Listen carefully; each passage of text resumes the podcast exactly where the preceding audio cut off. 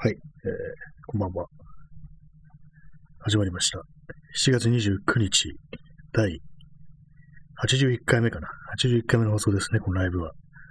えー始まりたい。始まりたいと思いますって、ちょっとよよくわかんないですけども。んちょっとあの、一瞬ミュートしますね。失礼します。はい、えー今、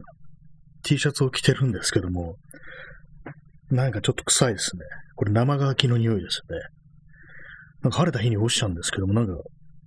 なぜか匂うような気がします。ちょっと外にずっとその夜になっても出しておいたから、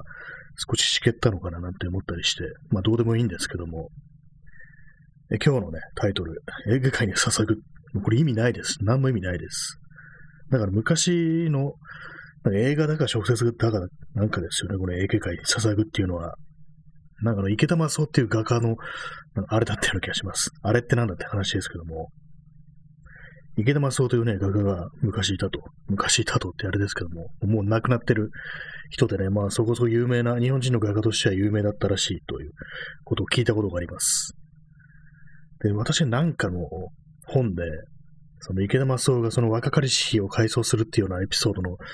エピソードっていうかね、ちょっとエッセイみたいなものを昔読んだ記憶があるんですけども、まあ、画学校に入ってね、画学校っていうかね、画学校ってすごい古いですね。多分、美大かなんかに入って、でまあ、ヌードモデルのデッサンがあると、そう授業かなんかで、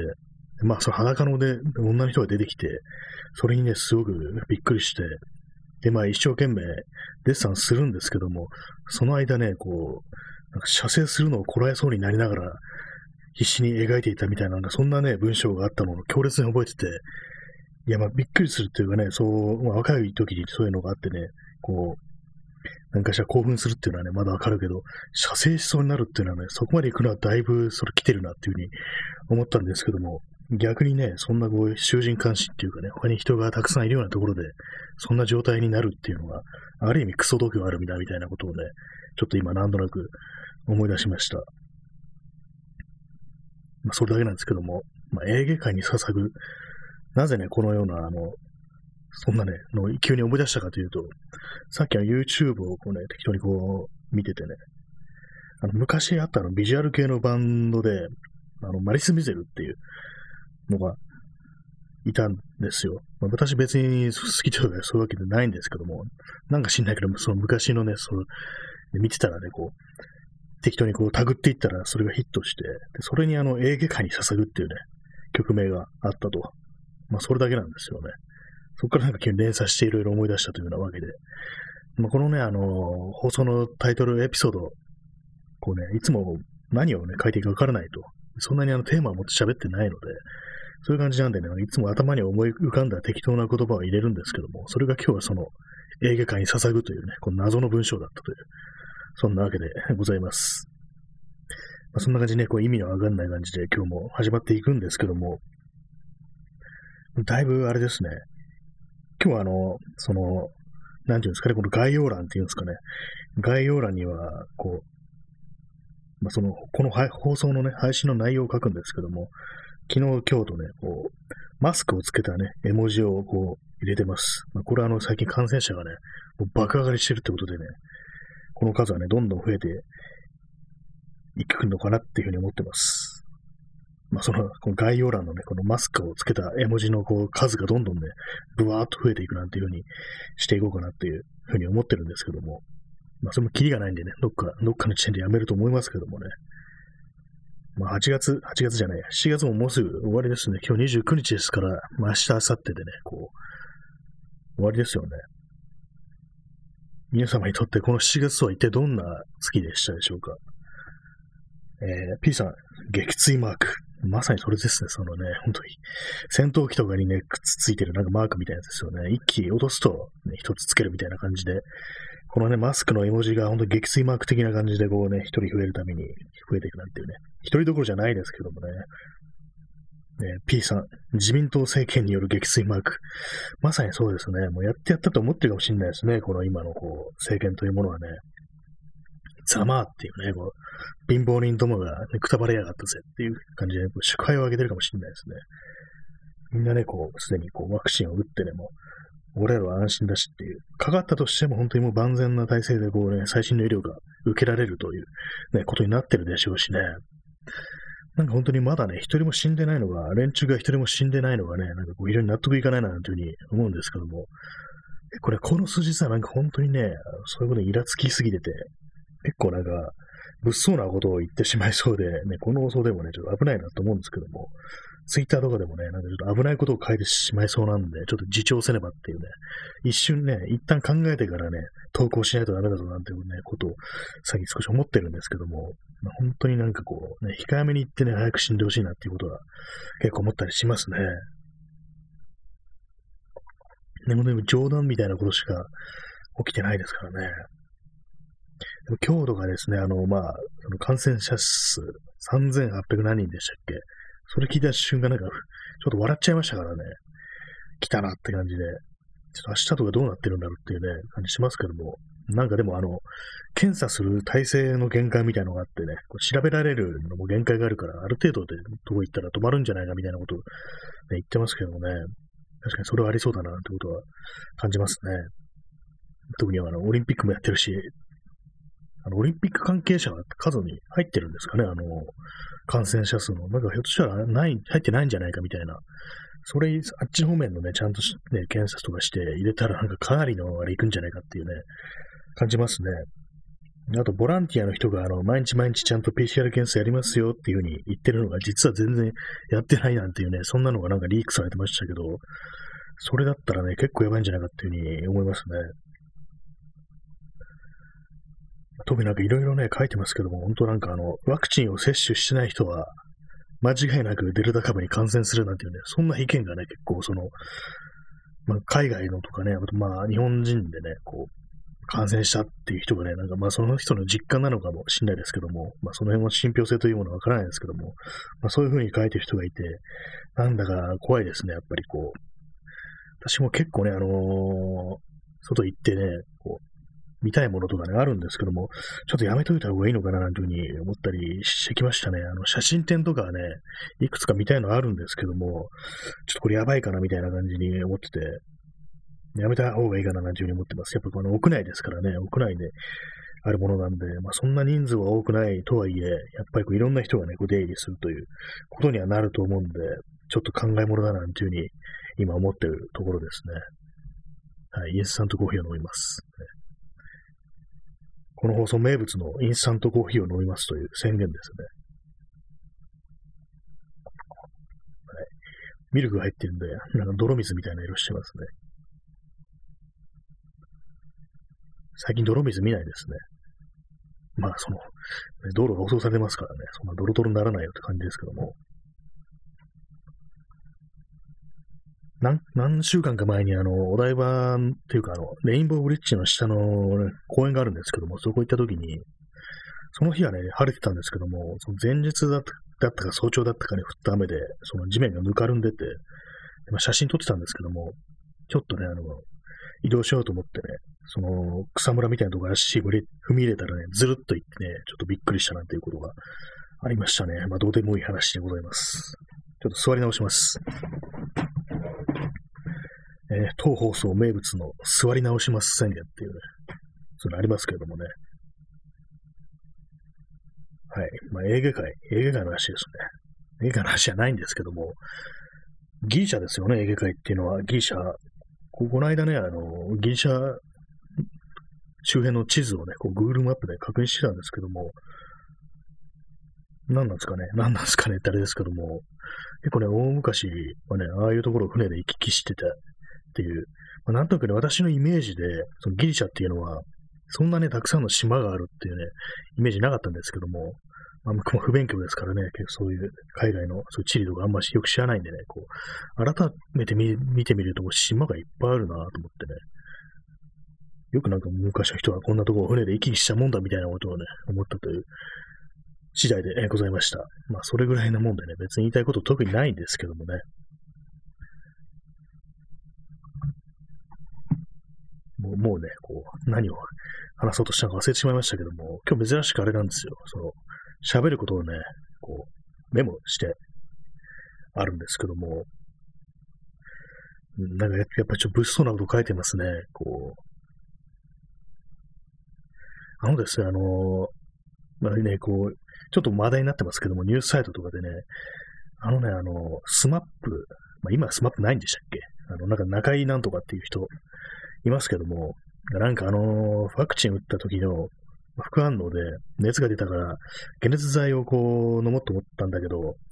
この EVE っていう解熱剤は、これ男の人も飲んでいいの？みたいな感じのことを言ったなんていうね、のが少し、ね、局所的に話題になってましたけども、ね、そういうような薬を飲むのはやっぱ女の人だけだみたいな、なんかそういうね、思い込みがあるというのことが、なんかそれがあの、まあ、いわゆる男社会的なものに毒されてるからそういう風になるみたいな感じのね、ことをね、おっしゃってる方がいて、確かになんかそういうのってあるよねっていうね、薬なんだ飲んでね、こう痛みを和らげるのは弱いやつだみたいな、なんかそんなような感覚っていうのはね、結構、ね、男の中ではね、まあ、特に子供の頃とかね、そういうの結構あると思うんですよね。あんなものに頼ってみたいな感覚っていうのはね、あったりして、でね、私がね、思い出すのはですね、まあ、小学生の時ですけども、結構ね、あの、同級生でね、何か、何か、何やったかわかんないんですけども、手の甲をね、なんかスパッと切っちゃったやつがいて、それがね、結構ね、深く切れてて、これなんか、なんだったらこれ縫わなきゃいけないぐらいのね、結構深い傷をね、作っちゃったやつがいたんですよ。で、そいつがね、その別に何をするとかね、絆創膏を貼るとか、そういうことしないで、そのままほったらかしちゃうっていうようなことをしてたしてたんですよね。ね、ふとしたタイミングでその傷見て、え、それそんなほっといて大丈夫なのみたいなね、ことを思ったんですよ。まあ、本人になんでそれ何にも処置しないのみたいなことを聞いてないんでね、実際本人が何、何を思ってね、それほったらかしたのかわかんないですけども、ハートありがとうございます。まあ、そうなんですけども、なんでね、そんなほっといたのかわかんないですけども、まあでも当時のね、その、幼い頃の、子供の頃の感覚から言うと、やっぱりなんかね、そういう、絆創膏を貼るのなんかね、その大げさな怪我みたいでかっこ悪いみたいな、なんかそういうの、あるんじゃないかなっていうふうに思ったんですよね、その時は。で、さらにね、その、深くね、ついた傷の周りになんかね、こう、ボールペンかなんかにいたずら書きしてあるんですよね。血が出てますみたいな、なんかその、ね、赤い雫みたいなのが飛び散ってるみたいなね、その多分赤いボールペンで書いたんでしょうね。なんかそういうようなことをね、やっててね、こいつ気持ち悪いなみたいなことをね、思ったんですよね。なんか、普通そんな何かしろよお前ってね、ことをね、思ってたりして。あとですね、それはね、あの中学生ぐらいの時なんですけども、私、あの、ね、画鋲での頭みたいので、っていうかあの、掲示板ありますよね。学校とかで掲示板ありますよね。画鋲とかでこう、掲示物をね、刺して止めておくところ、そこにあの、なんかあの、画鋲の針が刺さってて、で、まあその、頭の部分っていうんですかね、あの、まあ、指でグッと押して、こう、押すためのそのあの丸い部分ですね。そこがなんか外れてて、で、その、針部分だけはそのね、掲示板に埋まったまま残ってて、で、なんか私が手をついてそこに、で、その、ね、飛び出したね、その、針部分のところでちょっとね、指のね、人差し指だったよなんだけどね、指の腹の部分をね、切ってね、ちょっと血が出ちゃったんですよね。で、それで、あ痛い、痛いなと思ってね、痛いなと思ってねって当たり前ですけども、ちょっと絆創膏を貼ってもらいに行くわみたいな感じで保健室行ってね、まあ、絆創膏だけ貼ってもらったんですけども、それを見たね、友人がね、いや、俺だったらそのくらいであ絆創膏貼らないけどな、みたいなことを言って、ね、それ、え？と思ったんですよね。え？って思ったっていうかね、なんか自分の中でその時若干ね、いや、こんなことでね、わざわざ絆創膏を貼った自分というものをね、少し恥じるようなね、気持ちっていうのがね、若干あったんですよね。でも血が出てますからね、そんな、なんか触ったりしたら血がつついちゃいますからね、なんかあった方がいいに決まってるんですけども、なんかね、そういうようなね、え P さん、マッチョアピール。そうですね。まさにそのマッチョアピールみたいなね、ものがね、やっぱりね、そういう怪我の時ってあるんですよね。まあ、私はね、貼りますよ、すぐに。そう。絆創膏とかはね、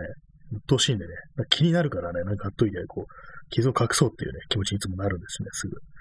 まあ、そういう感じでね、なんかガキのやることっていうのはね、男児のやることっていうのは、なんかそういうふうになんかこう、非常に不合理というかね、いう生きりですよね。生きりみたいなものがね、ずっとあるんですけども、こういうのって別に大人になっても消えないなっていうふうに思うんですよね。結構ね、あると思いますよ。このコロナにおいても結構そういうのってね、いろんなとこあるんじゃないかと思いますよ。特に若い人とかね、俺はなんかマスクなんかつけねえぜっていうの、結構ね、初期の頃にはね、あったんじゃないかなっていうふうに思いますけども、まあ、今でこそね、あの、こう、つけてないと、まあ、社会的にどうだ、こうだってね、こういうふうになりますからね、まあ、つけてる人がほとんどですけれども、初期の頃はね、なんかやっぱりこう、そんなんつけてね、男らしく、男らしくないみたいなね、そういうアピールってね、あったに違いないっていうふうなことはね、私は思います。まあ、私はあの、今はね、別に全然そういう学生とかでもないんでね、若くもないのでね、わからないですけども、その若い人の、本当の若い人の感覚とかね、学校通ってるぐらいの感覚っていうのはちょっとわかんないんですけどもね。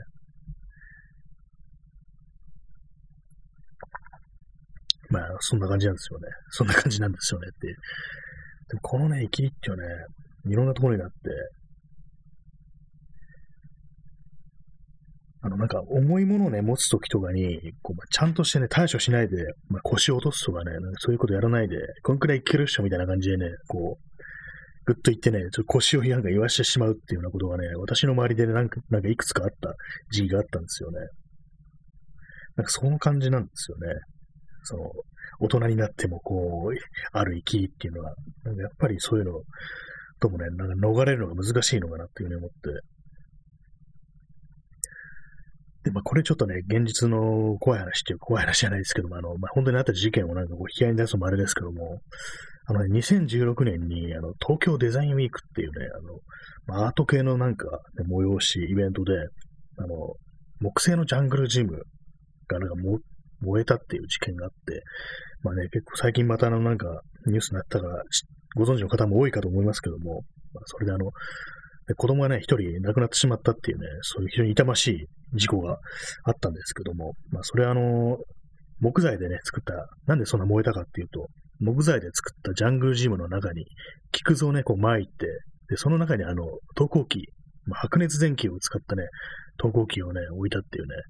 まあ、それがなんかあの、光ってね、こう、木くずの中でね、こう、光ってね、こう非常に幻想的的であるみたいな感じでね、その、受けをね、狙ってすぐにしたってことなんだと思いますけども、で、まあ、その白熱電球ってね、非常にこう熱を発するから、そこがあの、木くずというね、非常に燃えやすいもの、まあ、木くずってあのね、非常に空気とかね、含みやすいっていうか、こう、ただ単に木が置いてあるだけじゃなくってね、もう燃えやすいようになってると、発火しやすいやつになってるから、そこがね、燃えてね、これまあ一瞬でこう、炎に包まれてね、それ結果その一人の子供が亡くなってしまったというね、そういう大変な事故があったんですけども、結構ね、あれをね、そう、そのニュースをね、に接した人が、こんなん絶対わかるだろうみたいな感じでね、やったやつはバカだみたいなことを言ってて、まあ一面的に見ればね、なんかその表面上見ればね、そういう風な感じになるんだと思うんですけども、やっぱりね、なんかそういうところで、いや大丈夫ですよ、これいけるっしょ、みたいなね、感じっていうのはね、結構その、誰もがね、普遍的に持ってる、なんかそういうものだと思うんですよね。なんか話前にしたような気がしますけども、ね、そういうの感じるんですよね。それこそなんかね、男の生きりみたいな感じでね、大丈夫大丈夫みたいなね、感じの、ね、結構あると思うんで、だからね、それ笑ってらんないというかね、必ずしもね、これ一方的に批判できるものではないと。まあ、批判はね、やっぱするんでしょうけども、なんか全然自分に全然関係ないものだと言ってね、断罪できるものなのかなっていうふうに、すごく思うんですよね。やっぱりこう。で、まあ、そのね、その周りで、その燃えてる最中にね、その周りで、こう、とスマホ、スマートフォンでね、こう動画撮ってるね、もうそう、監修っていうかね、そのたまたま周りにいたと、いた人でね、そういうふうに撮ってる人がいたというわけでね、まあ、それを批判するようなね、向きも多いんですけども、そういう意見も、何やってんだ、こいつらバカか人が死んでんのに、みたいなことをね、書く人も多いんですけども、でもちょっとね、頭をね、ひね、ひねればじゃないですけど、ちょっとね、考えてみれば、そんなね、まさかね、中に子供がいるなんていうね、思ってないからね、そういうふうな、こういうふうに、ことがね、あるんだろうっていうふうにね、思いつきそうなんですけども、なんか非常にそういうところを見ね、その他のニュースとかに対するね、意見見てみると、そういうような、ね、あんまりこう想像力のないような意見が非常に多いというわけでね、結局ね、その感じの延長線上になんかこの事故あったんじゃねえのみたいなことがね、結構ね、思うんですよね。自分、そなんかね、本当にこう、嫌なね、あれでしたね。まあ、その生きりというとね、なんかその、ね、事件とかをね、こう関連づけて思い出すっていうね、そんなところがあるんですよね。本当になんかこう、大変なあれでしたけどもね、人が一人ね、こう亡くなってしまうっていうのはね、まあ、このようなことを話すというね、こう、メモが、この、ありました。ね、そうなんですよね。今、今言ったようなことはね、結構いつも思うんですよね。その、危険を軽視するっていうのはね、非常に男らしいっていう感覚あると思うんですけどね。まあ、ある意味なんかこう、人間の歴史の中ではそういうなんか、こう無謀な、無謀さとかね、冒険みたいなものがね、こう、ある程度何かをね、こう起こしたりとかね、進歩のね、あれをこう、貢献してきたみたいなこうあるかもしれないですけども、でもなんかここで言うね、男のね、生きなんてものは、一定の枠の中でのね、なんかこう、逸脱みたいなね、逸脱じゃないですけども、それは、なんかそんな感じでね、こう周りのこうね、こうあの出し抜いてやろうとかね、なんかそういうようなね、ちょっと、あれですよね、なんか、それこマウンティングの試合みたいなね、感じの、あれだろうなっていうところでね、なんかこういうの修正的になんかこう男は、男はってなんかそうざっくり言っちゃうのもあれかもしれないですけども、なんかどうも持ってるよな、なんてことはね、結構思ったりしますね。無謀さをね、こう、中途半端な無謀さですよね、本当にこう、ただのね、こう想像力のなさみたいなものっていうね、結局は。まあ、それがあの、このコロナ禍においてもね、なんか非常にそれがなんか、こう、なんかこうって言い過ぎですね。すごくなんか状況を悪くしてるっていうのは結構あるんじゃないかなっていうふうに思ったりします。特にあの、今のね、こう、政権与党のね、人間なんていうのはね、結構そういうような性質を持ってるんじゃないかっていうね、狭い、こう、一定のこう、階層の中でね、こう、なんですかね、マウンティングシェアみたいな、ね、ことをやってそうですからね。今かなり、全然こう考えてないで言ってるんで、結構適当な感じになっちゃってますけども、まあね、本当にこう、奴ら許せんっていうね、そんな感じのね、こう、結論に行き着きますね、本当に。はい。えー、時刻は、ただいま、23時39分ですね。なんかほん最近なんかね、結構本当にこう、テンションが低いというかね、自分でもこう自覚できないままになんか調子が悪いみたいな感じで、ね、何もできないなっていうね、こう、感じですね。本当にこう、1ミリも前進してないっていう、なんか昨日のね、放送でそんなタイトルでしたけども、昨日はなんかひたすら食べ物の話をしてましたね。今日はなんか結構暗い内容のね、感じですけども、はい、インスタントコーヒーを飲み干しました。なんか本当にこう、あれですね、こう見えないストレスみたいなのが結構ね、なんかある気がします。でもこのね、オリンピックも、あれですからね、まだ8月のね、20何日まで続くと、まあでもね、あの、パラリンピックだけはやめるなんていうね、非常になんかえげつないことになるっていうね、可能性も確かにはあるなっていうふうに思ったりするんですけども、まあ、いや、なんかどちらにしようもね、こう、最悪ですねっていうね、ことしかね、どちらに転んでもなんかこう、嫌な感じになるっていうね、ありますけどもね。明日のね、感染者数とか、どうなってるんですかね。結構その、私はね、こんな生活をしててね、かかりましたって言ってるような、ね、書いてる人で、全然ね、こう、その電車とか乗ってなくって、外食、外食はしてたみたいなね、なんかそんな感じの人がいて、でもそれなりに、ね、気をつけててもね、なるんだっていうね、こう、いうような例が、例がね、こう、昨今の、ここをね、一月ぐらいのその感染例みたいなね、そう語ってる人いますけども、そういうの読むとね、結構ね、なんか、なんでこの生活でかかっちゃったかかっちゃったんだろうっていうようなのがね、あってね、なんかね、自分も本当に一言じゃないなっていうのは思いますね。割にそれなりにこうね、気をつけたりしてるとは自分では思ったんですけども、で本当わからんなとね、いう感じになりましたね。よくあの、マスクにを触っちゃいけないっていうふうに言いますけども、やっぱ外出てるとね、どうしてもね、あの、なんかずれてくるっていうのがあるんで、どうしても触っちゃうんですよね、マスクのね。こう鼻のところとかね、うまくフィットさせようと思って、どうしてもこうなんかそういうふうにね、触ってしまうっていうのがあるんで、あれなんか、結構難しいですよね。あんまりまあ、屋外にいた時はいいのかもしれないですけども、屋内にね、入った後とか、なんならね、もうその時点で捨てて、新しいのに変えた方がいいのかなぐらいのね、なんかそんな感じになってきましたね。えー、P さん、ワクチンを打ったのに感染した時、ワクチンを打ったことを隠すタイプの人間もいそう。あー、なるほど。なんかそういうね、なんかそう微妙なのもありそうですよね。ワクチン、ワクチン打ってるのに感染しちゃったって時ね、まあ、いや、私ワクチン打ってないんでっていうね、なんかそういうふうに言ってしまうっていうね。なんかよくわかんないですよね、本当ワクチン。ね。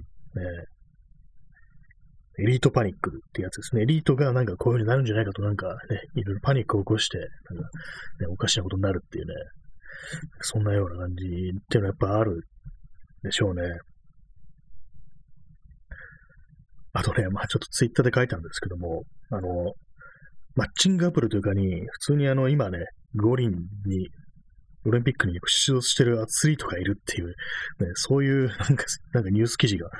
あったんですけども、なんか文春だったかなんだかもしれないしんないですけども、すごいですよね、あれね。こうこの状態でこう日本にやってきて、なおかつね、その外の人間と出会う出会おうとしててね、で、もうね、こう、すぐね、君五輪じゃない、あの、選手もね、来れないみたいなね、なんかそんなことを言ってくるっていうのがあってね、すげえな、アスリートの性欲っていうね、全身、全身チンポじゃんみたいなね、失礼しました。ね。そんなことをね、思いましたね。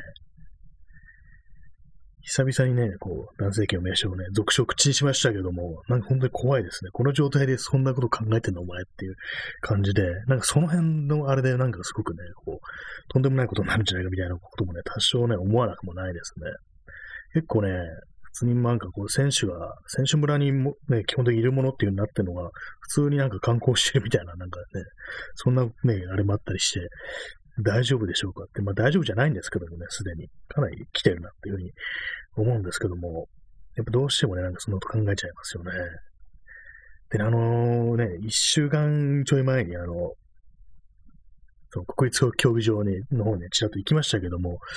っぱりね、あの、その時あのマスクをしてない人がね、多かったんですよ。まあどういう人かわかんないですけども、外国人とか、ね、そういうわけでもなく、結構まあ、全体的にっていう感じですね。普通にまあ、日本人、アジア系、まあ、その、アジア系だったらね、その、日本人かどうかっていうのは、その話見た限りわかんないですけども、で、あの時ね、そう、マスクしてない人は結構いるということに衝撃を受けて、で、まあ他のね、街とか行くとそうでもないんですよね。なんかあの近辺とか新宿とかには結構そのマスクをしない人が多いということで、やっぱりなんか、関係者なのかなみたいなね。まああるいはそれワクワクチンもう打ったから、マスクなくて OK みたいに考えてる人なのか、わかんないですけども、まあ、ザルであることには間違いないと。まあ、バブルなんぞね、こう、妄想だったっていうね、嘘だったっていうことですよね。要は。うん。何なんでしょう、これはっていうね、と思いますけども、まあ今になってね、本当にこう、うかつにこうね、そう、人のいるとこ行くのは、まずいのかなっていう感じでね、まあ、外出るにしても考えてね、こうルートを選ばないわみたいな感じのことはね、思いますね。なんならね、もうここを通るときはね、一気に走り抜けるみたいなね、感じでね。